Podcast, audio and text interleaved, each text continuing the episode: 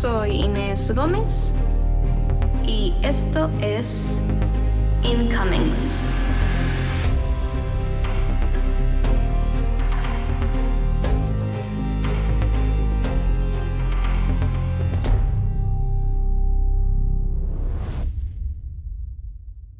Mi nombre es Inés Gómez y soy internacionalista por educación, curiosa de nacimiento, platicadora de gusto y pues valiente aparentemente. Un poco la combinación de esas características resultaron en que hoy yo esté aquí contándoles esto en su medio digital para escuchar podcast de preferencia. Y hoy todo eso resultó en crear este podcast que lo que busca es informar al público en general sobre los últimos sucesos en materia de seguridad a nivel internacional y nacional. Hago aquí una pequeña aclaración. Solemos pensar que seguridad es igual a armas o cuestiones militares, pero en realidad es mucho más amplio. No es casualidad que lo concibamos así. Durante décadas, los expertos en seguridad mismos lo veían así, veían Seguridad igual armas, seguridad igual milicias. Pero hace unos años el enfoque especialista tuvo que abrirse y adaptarse a los nuevos tiempos, muy en particular con el fin de la Guerra Fría. Por lo tanto, yo y este podcast, Incomings, va a considerar como problema de seguridad cualquier situación que vulnere la paz de un grupo de personas. Claro que ataques terroristas, conflictos internacionales armados y revoluciones vulneran la paz de diferentes pueblos y naciones, pero también lo pueden hacer condiciones climáticas extremas, crisis migratorias, violaciones sistemáticas de derechos humanos, leyes abusivas, condiciones estructurales de desigualdad social y política y demás. En Incomings vamos a estar hablando de todos estos temas y más coyunturas que califiquen como un problema de seguridad, como una amenaza al status quo, como algo que vulnere a una población. El enfoque tendrá, como todo, un sesgo geográfico.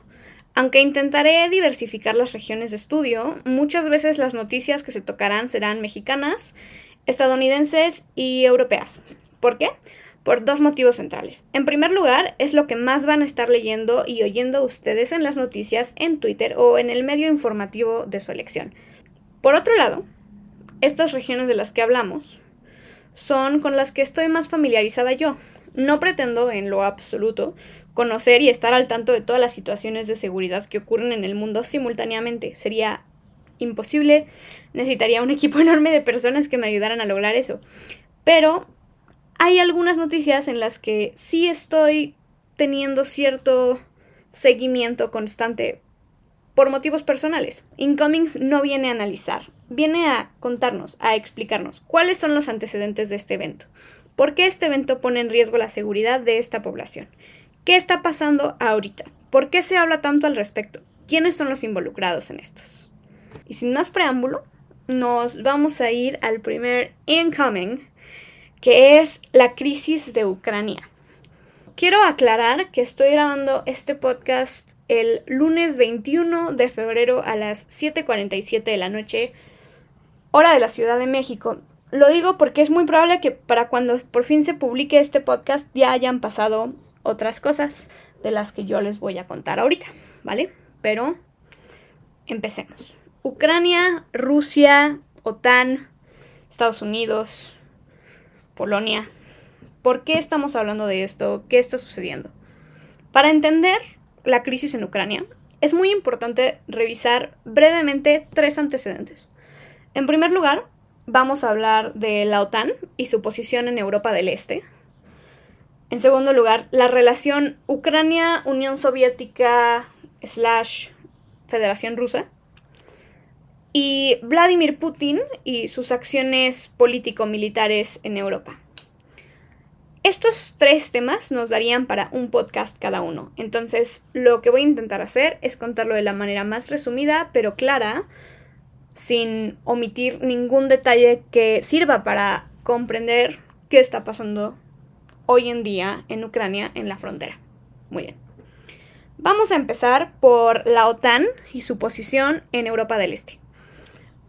La Organización del Tratado del Atlántico Norte, u OTAN, en inglés conocida como NATO, se formó cuatro años después del fin de la Segunda Guerra Mundial, es decir, en 1949, con la intención de detener la expansión soviética en Europa.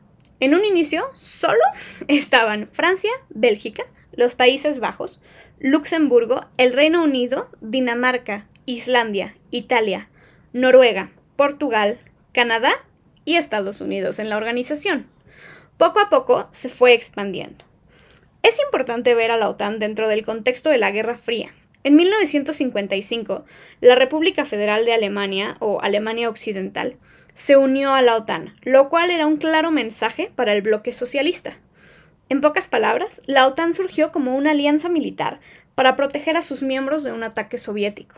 El artículo 5 del tratado estipula que un ataque contra uno se considerará un ataque contra todos, lo cual generaba cierta protección a países, sobre todo pequeños, en Europa. Cuando la Unión Soviética colapsó, la OTAN siguió existiendo y manteniendo los mismos principios de alianza militar que había tenido durante casi 40 años. De hecho, fue pocos años después, en la guerra de Yugoslavia, que las fuerzas de la organización actuaron de manera conjunta por primera vez. Este artículo 5 del que les estoy hablando solamente ha sido invocado una vez por Estados Unidos y fue después de los ataques del 9-11. Vamos a pasar a hablar un poco de Vladimir Putin y sus acciones político-militares en Europa. Putin, cuando la Unión Soviética se disuelve en la década de los 90, para él, y lo llama así, fue la peor tragedia geopolítica del siglo XX. De ahí sale esta idea suya de que Rusia debe recuperar, en ciertos casos, y mantener el control en la zona de influencia soviética. Ok, ya vimos muy rápidamente la OTAN y muy rápidamente la mente de Putin. Vamos a ver ahora qué ha sucedido en el pasado reciente entre Ucrania y Rusia y de hecho empezando con la Unión Soviética. Entonces, cuando la Unión Soviética se disolvió, uno de los estados que más le dolió perder fue Ucrania, por muchos motivos. En primer lugar, se trataba del territorio más grande, después de la misma Rusia, dentro de la Unión. Eso implicaba una serie de recursos con los que ahora la Federación Rusa ya no contaba, principalmente el acceso a conductos de gas que pasaban en la zona fronteriza entre Ucrania y Rusia. Los otros motivos eran mucho más sentimentales, ya que Ucrania había sido durante décadas una cuna de orgullo ruso. En noviembre de 2013, el presidente de Ucrania, en el momento Yanukovych, estaba a punto de firmar un tratado con la Unión Europea que significaría este gran cambio de rumbo para la política exterior e interior de Ucrania. Y Yanukovych se arrepintió de último momento y anunció que no lo haría. Esto generó meses de protestas en lo que sería conocido como la Revolución de la Dignidad. La respuesta ucraniana a las protestas fue cuando menos violenta. Y lo importante aquí es resaltar que las fuerzas policiales de Ucrania no estaban solas. En todo momento recibieron un estrecho apoyo por parte directa de Vladimir Putin. Y de hecho, a finales de febrero, Yanukovych huyó de Ucrania y fue recibido con los brazos abiertos en Moscú. En la mente de Putin, la revolución de la dignidad era una desgracia para el pueblo ucraniano que buscaba separarse de sus raíces rusas y por eso apoyaba tanto al gobierno de Yanukovych. Todo esto con la idea de seguir teniendo influencia sobre los estados exsoviéticos. Dos meses después, Rusia anexó la península de Crimea. La península de Crimea se encuentra en el Mar Negro, es parte de Ucrania y era uno de los puntos más importantes de la economía ucraniana hasta que Rusia la tomó en marzo del 2014. La anexión, aunque no vamos a pasar mucho tiempo en ella porque no acabaríamos nunca, se hizo con base en un referéndum poco confiable que indicaba que la mayoría de la población ucraniana pensaba que el país debía unirse formalmente a Rusia. Poco después de este referéndum, que por cierto estuvo organizado y controlado por el Kremlin, entraron tropas rusas a la península y la tomaron. Ese mismo mes, las Naciones Unidas declararon que la secesión violaba la integridad territorial de Ucrania. Desde entonces, Rusia ha apoyado directamente movimientos separatistas ucranianos, sobre todo en las zonas fronterizas entre Ucrania y Rusia, Donetsk y Luhansk. En estos dos lugares es donde Rusia ha estado dando fuego, literal y figurativamente, a movimientos independentistas dentro de Ucrania. La Unión Europea ha apoyado al gobierno ucraniano con entrenamiento y Estados Unidos ha implementado ciertas sanciones económicas a Rusia por fomentar a estos grupos separatistas, pero en realidad no ha habido un ataque directo entre tropas rusas y tropas occidentales, mucho menos estadounidenses. Muy bien, ahora sí. En septiembre de 2020, el presidente de Ucrania, Zelensky, aprobó la nueva Estrategia de Seguridad Nacional de Ucrania, con el objetivo de ser miembro de la OTAN.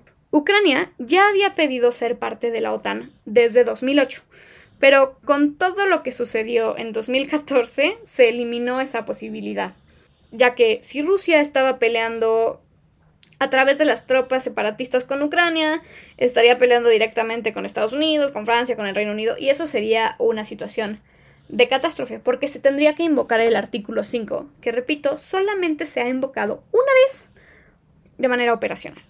Esta noticia de septiembre fue algo que le brincó a Putin. ¿Cómo que Ucrania quiere ser parte de la OTAN otra vez?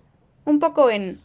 ¿Qué no entendieron que hace ocho años, cuando se intentaron separar de nosotros, anexamos Crimea? A finales del año pasado, eh, en específico a principios de noviembre, la OTAN, la inteligencia de la OTAN empezó a detectar tropas o movimientos sospechosos por parte de las tropas en la frontera entre Ucrania y Rusia tropas rusas. Unas semanas después se confirmó la movilización de miles de tropas a la frontera y para finales de febrero estamos hablando de aproximadamente 190 mil tropas rusas en la frontera con Ucrania. 190 mil tropas quiere decir 190 mil personas, hombres y mujeres preparados para pelear. Durante las últimas semanas que ha ido subiendo el número de tropas que hay en la frontera, Putin ha dicho en repetidas ocasiones que no tiene ninguna intención de invadir. Esto ha hecho que diferentes países de la OTAN hayan tomado decisiones diplomáticas hacia Rusia. Macron se juntó con Putin, Biden tuvo una llamada con Putin, pero nada parece haber cambiado. Han habido muchas amenazas de sanciones económicas, sobre todo por parte de Estados Unidos, quien por motivos de política interna es reacio a intervenir de manera militar en un conflicto externo. Todo lo que Putin argumenta es yo retiro a mis tropas o yo me calmo, yo me hago para atrás.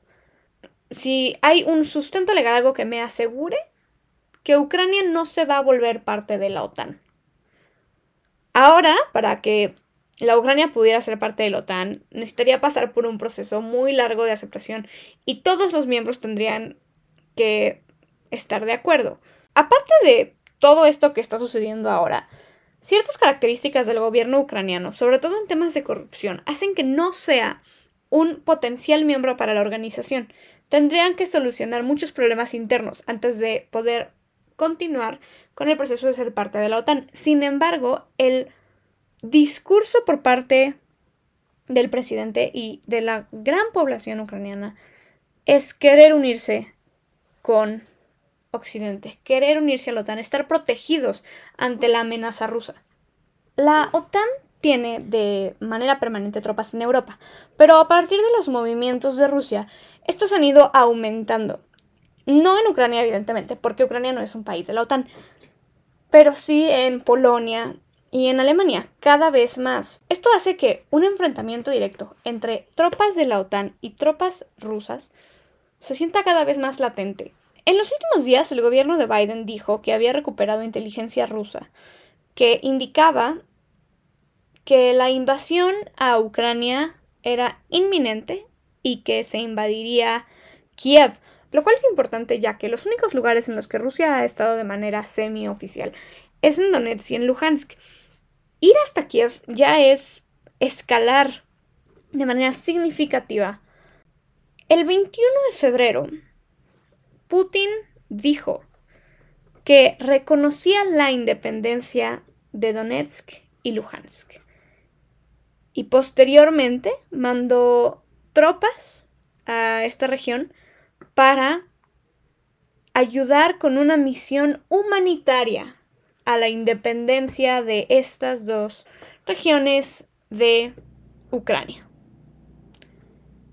Estos fueron focos rojos para la comunidad internacional. A las pocas horas y hasta este momento continúa, se llamó a una sesión de emergencia por parte del Consejo de Seguridad. Y queda ver cuál va a ser la respuesta de la comunidad internacional y muy en particular de la OTAN. Esto es, y, no es algo que diga yo, varios expertos en el tema lo señalan así, como la vez que más cerca hemos estado a una guerra desde 1945. Por lo pronto nos vamos a quedar hasta aquí, pero estoy segura que esta historia seguirá evolucionando. Les agradezco mucho haberme escuchado en esta primera edición de Incomings y nos vemos dentro de 15 días con la noticia de seguridad de ese momento. Agradecimientos especiales a Andrés Penella que hizo la música de este podcast. Nos vemos dentro de 15 días. Adiós. Soy Inés Gómez y esto es Incomings.